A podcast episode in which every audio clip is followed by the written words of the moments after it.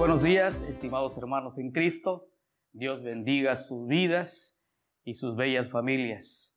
Hoy domingo 14 de marzo vamos a dar inicio a este orden de culto de adoración a nuestro Dios y lo vamos a hacer a través de la oración de alabanza a cargo de nuestro hermano Moisés Hernández García.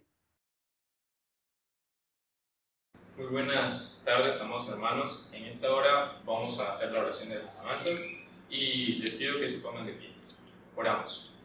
Amantísimo Padre que estás en las alturas de los cielos, en esta hora de la tarde, Señor, elevamos nuestros corazones a ti, Padre, pidiendo que tú nos prepares, Señor, a esta hora para glorificarte con las alabanzas, Señor. Prepara pues a cada uno de nosotros, al que está encargado de dirigir los que está encargado de dirigir las alabanzas, Padre Santo, a cada uno de nosotros, Señor, prepáranos para adorarte y glorificarte como tú te mereces, Padre Santo. Guíanos pues en todo momento, Señor, en todo lo que cantemos, Padre Santo, que te cantemos con el corazón y con el entendimiento. Te dejo pues nuestras vidas en tus benditas manos, en el nombre de Cristo Jesús. Amén. Dice la palabra del Señor, alabad a Jehová en todo tiempo. Vamos a entonar todos, todos juntos el himno 408, todos juntos reunidos. Estos himnos estarán dirigidos por nuestra hermana Elizabeth Montesino García.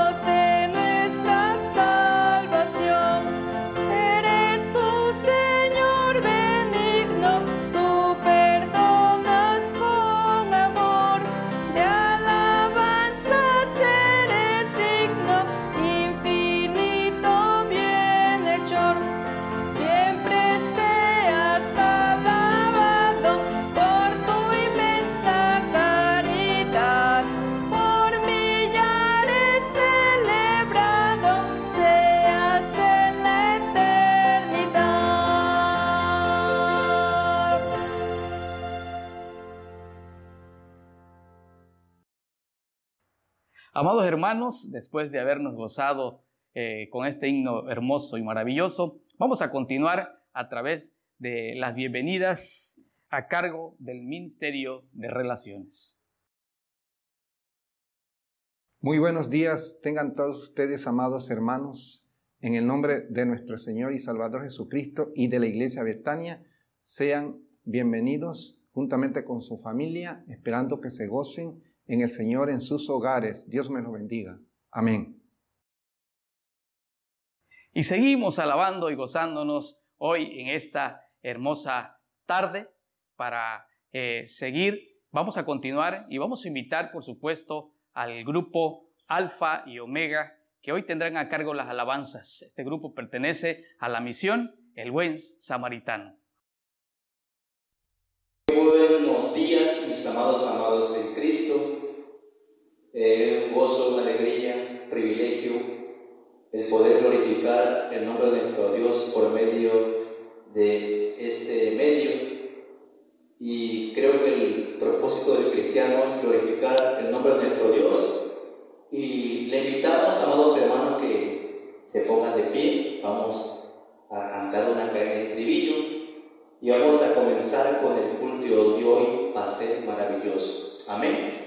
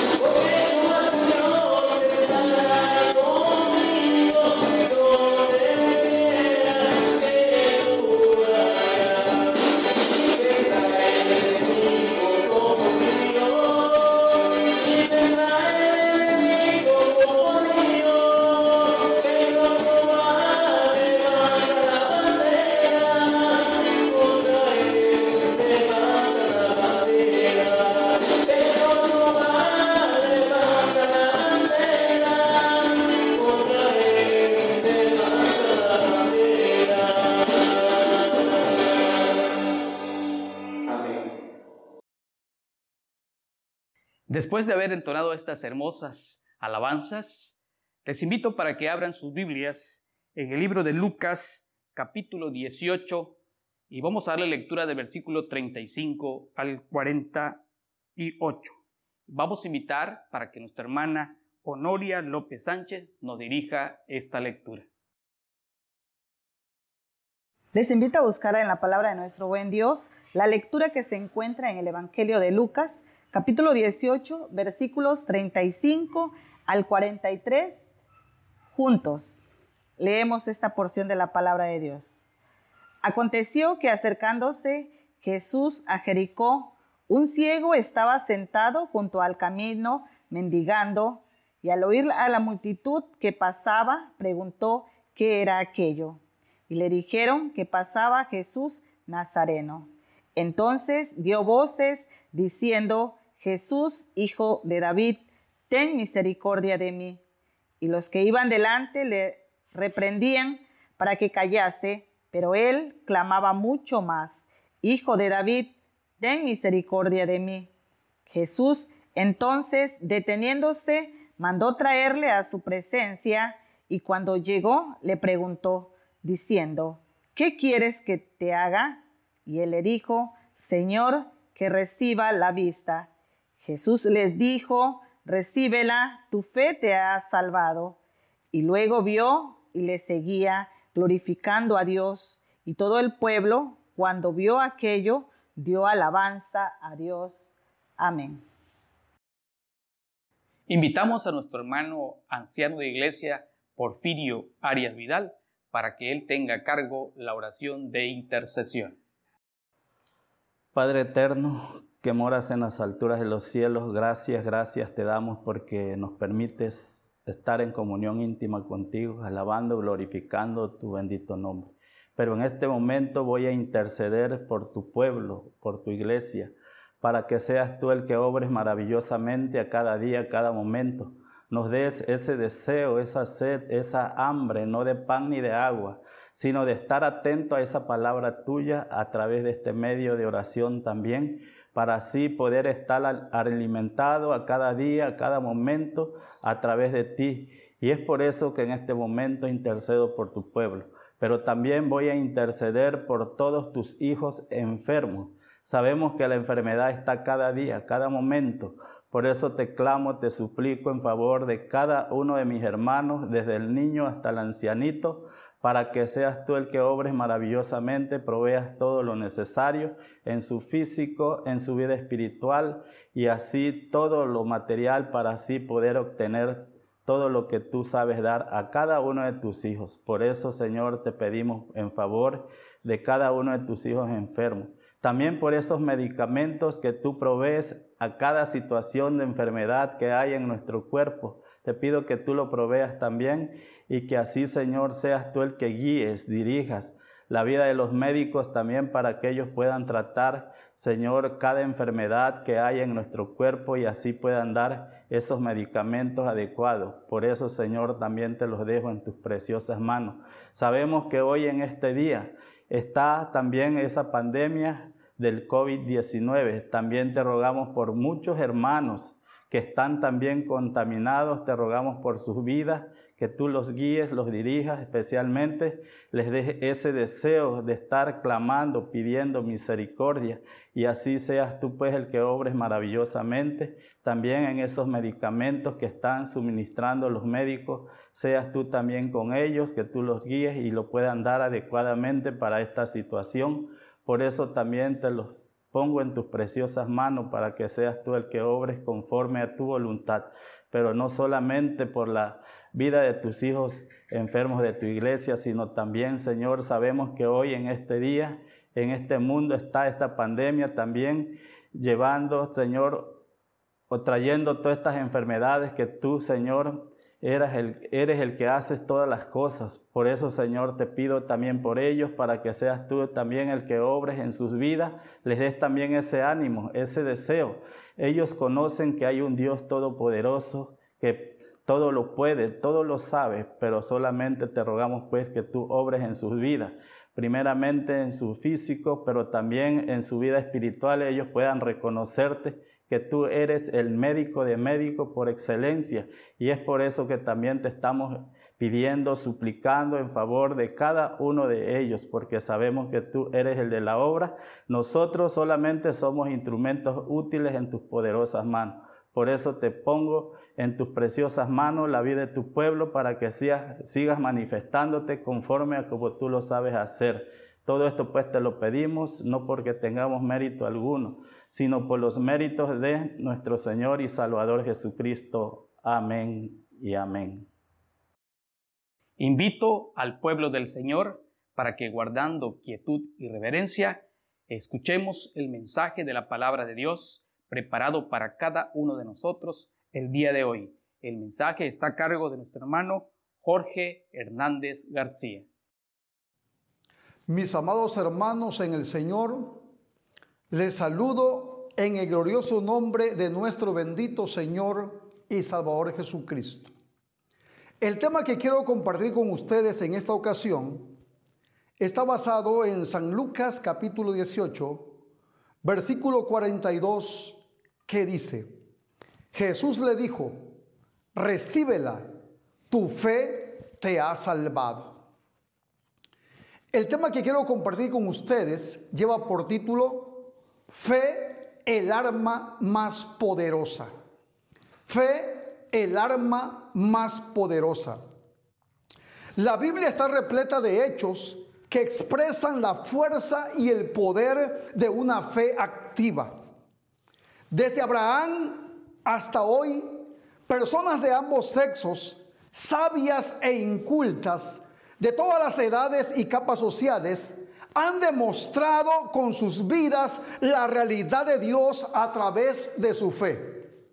Como ejemplo encontramos Hebreos capítulo 11 de los versículos 3 al 40 que nos hablan de varones que experimentaron eh, la existencia de Dios en sus vidas a través de la fe.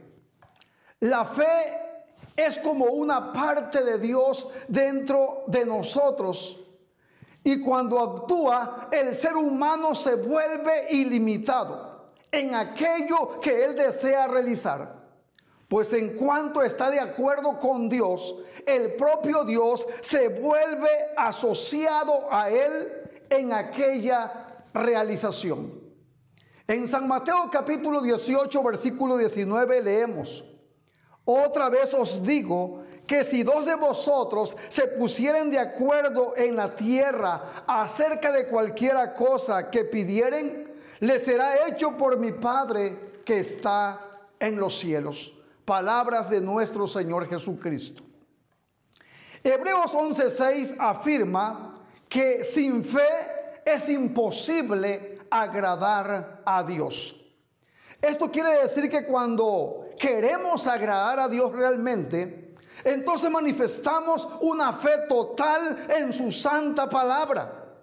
En el nombre del Señor Jesús acontecerá el milagro de la fe y tendrá la gloria de Dios en las alturas celestiales, porque nosotros le hemos agradado. ¿Qué es fe? Según el Espíritu Santo, fe es la certeza de lo que se espera, la convicción de lo que no se ve. Hebreos 11.1. En otras palabras, fe es la certeza que tenemos dentro de nosotros mismos de que Dios cumplirá todas sus promesas escritas en la santa y bendita palabra de Dios. Muchas personas incrédulas afirman, yo necesito ver para después creer. Satanás 1.1. Mientras que la fe es exactamente lo contrario de lo que el diablo enseña. Es decir, primero nosotros creemos de todo nuestro corazón para entonces ver con nuestros ojos físicos. Así es el lenguaje de la fe. Para aquellas personas que precisan ver para después creer, tenemos un excelente ejemplo narrado en San Lucas capítulo 18 de los versículos 35 al 43. Considero este pasaje bíblico como uno de los más importantes en lo que dice con respecto a la fe. Si tomamos en cuenta el hecho de que aquel ciego nunca había oído hablar al Señor Jesús. Lo que le motivó a clamarle a Jesús es que había oído hablar de él. Este ciego que estaba mendigando junto al camino y que el evangelista San Marcos lo menciona como Bartimeo, nunca había oído hablar a Jesús pero sí había oído hablar de Jesús. Seguramente sabía, porque lo había escuchado, que Jesús sanaba a los enfermos, que él hacía oír a los sordos, que sanaba a los leprosos, que hacía caminar a los paralíticos, que le daba vista a los ciegos y que aún tenía la facultad y la potestad para resucitar a los muertos. Y esa fe que se manifestó en su vida, es decir, él activó esa fe en el Señor Jesucristo, en lo que había escuchado acerca de él, lo motivó a gritar y a decirle, Jesús, hijo de David, ten misericordia de mí. La fe activa lo llevó a vencer los obstáculos a este ciego. Porque la gente que iba delante de la multitud le gritaba que se callase. Pero la palabra del Señor nos dice que él clamaba mucho más fuerte, Jesús, hijo de David, ten misericordia de mí. Y el Señor se detuvo, mandó llamar al ciego y cuando le trajeron le preguntó, ¿qué quieres que te haga? A lo que el ciego le respondió, maestro, que recobre la vista. Y es cuando Jesús le dice, recíbela, tu fe te ha salvado. Y este ciego recibió la vista por la fe que, que puso en el Señor Jesucristo. Ahora, ¿cómo adquirir fe? En Romanos capítulo 10, versículo 17, leemos, así que la fe es por el oír y el oír por la palabra de Dios. El profundo deseo de las personas es tener fe. Y cuando más fe tengan, más victorias conseguirán en la vida. Siempre que dependan directamente de una fe sólida en Dios. En Efesios capítulo 6, de los versículos 10 al 12, leemos, por lo demás, hermanos míos, fortaleceos en el Señor y en el poder de su fuerza. Vestidos de toda la armadura de Dios para que podáis estar firmes contra las acechanzas del diablo. Porque no tenemos lucha contra sangre y carne, sino contra principados, contra potestades, contra los gobernadores de las tinieblas de este siglo, contra huestes espirituales de maldad en las regiones celestes. Al fortalecernos en el Señor, fortalecemos nuestra fe en Él y podemos recibir de Él las cosas que le pedimos porque hemos depositado nuestra fe en Él. ¿Cómo obtener la fe? También tenemos que vaciarnos de nosotros mismos. Usted tiene que vaciarse de sí mismo. Si usted dice que, es el, que el tiempo de los milagros ya pasó y que no existe la sanidad divina, es necesario que se vacíe de esas ideas para que usted pueda adquirir fe y los milagros se realicen en su vida. En Éxodo capítulo 3, versículo 4 al 5 tenemos un ejemplo. Dice la palabra del Señor. Viendo Jehová que él iba a ver, lo llamó Dios en medio de la zarza y dijo, Moisés, Moisés. Y él respondió, heme aquí. Y dijo, no te acerques, quita tus calzados de tus pies, porque el lugar en que tú estás, tierra santa es. Así como Moisés se quitó su calzado, es necesario que usted pueda también despojarse, quitarse esas ideas preconcebidas que son ideas equivocadas con respecto a la fe. En segundo lugar, podemos encontrar también que podemos obtener fe a través de la lectura bíblica. La Biblia afirma que sin leña se apaga el fuego. Proverbios 26, 20. Y nosotros podemos añadir que sin lectura de la Sagrada Escritura o el conocimiento de ella es imposible recibir una medida de fe mayor. El Espíritu Santo nos enseña que la fe es por el oír y por oír por el oír la palabra de Dios. Por oír la palabra de Dios, según Romanos 10, 17. Está claro que si yo no sé la voluntad de Dios para mi vida, ¿cómo tendré fe o certeza para hacer su santa voluntad? Así que nosotros también, para poder adquirir, fe, en tercer lugar, tenemos que mostrar obediencia. Porque la obediencia es la fe en acción. Tenemos un ejemplo con, con Abraham. Génesis 12.1. Pero Jehová había dicho a Abraham, vete de tu tierra y de tu parentela y de la casa de tu padre a la tierra que yo te mostraré. Aunque Abraham le costó demasiado trabajo salir de su parentela, salir de su tierra, dejar a sus amigos. Mas sin embargo, aunque le costó mucho trabajo, Abraham obedeció, porque dice que Jehová ya le había dicho, y Abraham puso su fe en el Señor y no se puso a pensar ni cuestionó a Dios diciéndole, ¿y de qué voy a vivir? ¿Cómo le voy a hacer si voy a un lugar que no conozco? No puedo dejar aquí mi lugar porque aquí están mis recursos económicos, aquí están, aquí están mis finanzas. Aquí está mi familia, aquí están mis amigos. Abraham obedeció. La obediencia es la fe puesta en acción. La fe y la obediencia andan de la mano. Donde hay fe, también hay obediencia.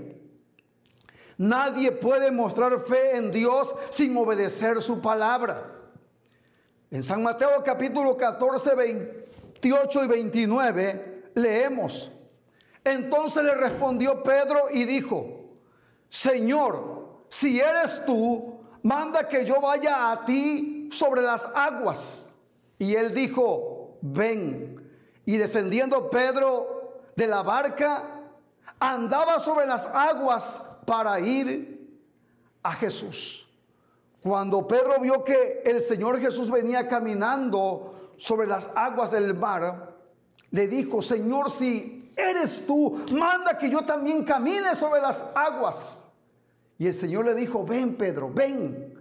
Y descendiendo Pedro de la barca, empezó a caminar sobre las aguas para ir a donde estaba Jesús. La fe nos lleva a mostrar obediencia porque la obediencia es la fe puesta en acción.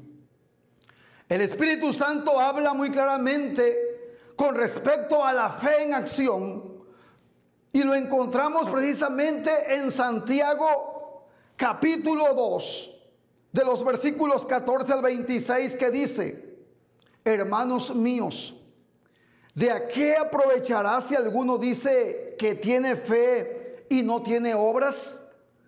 ¿Podrá la fe salvarle? Y si un hermano o una hermana están desnudos y tienen necesidad del mantenimiento de cada día, y alguno de vosotros le dice, id en paz, calentaos y saciaos, pero no les dais las cosas que son necesarias para el cuerpo, ¿de qué aprovecha? Así también la fe, si no tiene obras, es muerta en sí mismo. Pero alguno dirá, tú tienes fe y yo tengo obras.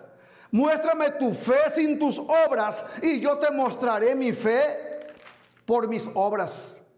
Tú crees que Dios es uno, bien haces. También los demonios creen y tiemblan. Mas quieres saber hombre vano, que la fe sin obras es muerta?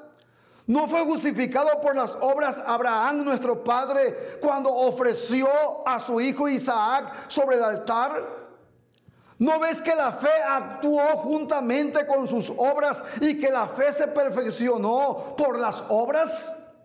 Y se cumplió la escritura que dice, Abraham creyó a Dios y le fue contado por justicia y fue llamado amigo de Dios. Vosotros veis pues que el hombre es justificado por las obras y no solamente por la fe.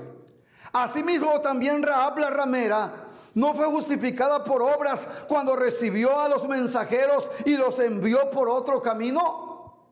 Porque como el cuerpo sin espíritu está muerto, así también la fe sin obras está muerta. Mis amados hermanos, la fe es el arma más poderosa que tenemos nosotros los creyentes, los cristianos, para combatir a los principados, a las potestades, a las huestes espirituales de maldad en las regiones celestes.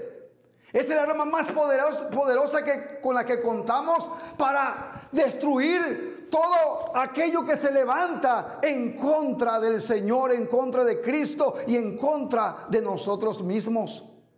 Pero tenemos que manifestar obediencia porque la obediencia va acompañada, va juntamente con la fe, va de la mano con la fe, porque la obediencia es la fe puesta en acción. Amén. Después de haber escuchado este hermoso mensaje que sabemos y estoy seguro que hará eh, en nuestro corazón, hará las promesas que Dios tiene para cada uno de nosotros. Así que juntos Nuevamente vamos a abrir nuestros signarios y vamos a confirmar la palabra del Señor cantando el himno 331, si hay valor y fe.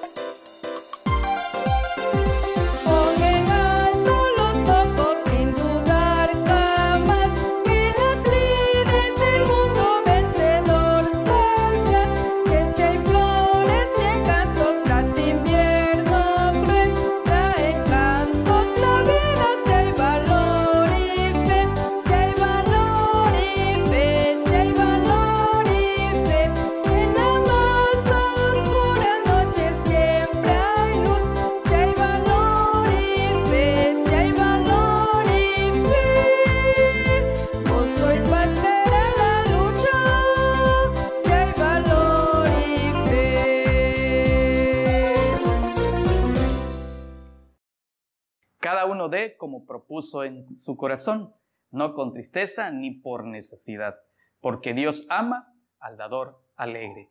En este momento, la oración por las ofrendas y los diezmos está a cargo de nuestro hermano diácono de iglesia, nuestro hermano Otilio Ruiz Méndez. Dios nuestro Padre que estás en los cielos, alabamos y bendecimos tu nombre en esta tarde, porque tú eres, Señor, el digno de recibir toda honra y toda gloria.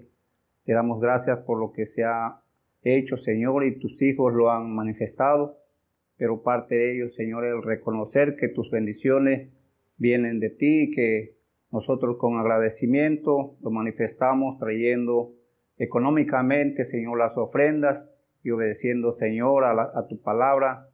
Traemos también, Señor, el diezmo que es parte para engrandecer tu obra en esta tierra. Te pedimos bendición para cada uno de mis hermanos que cumplen este, esta, esta bendición, Señor, y que tú, Señor, los guardes siempre y les des prosperidad siempre. Te lo agradecemos todo en Cristo Jesús, nuestro Redentor y Salvador. Amén.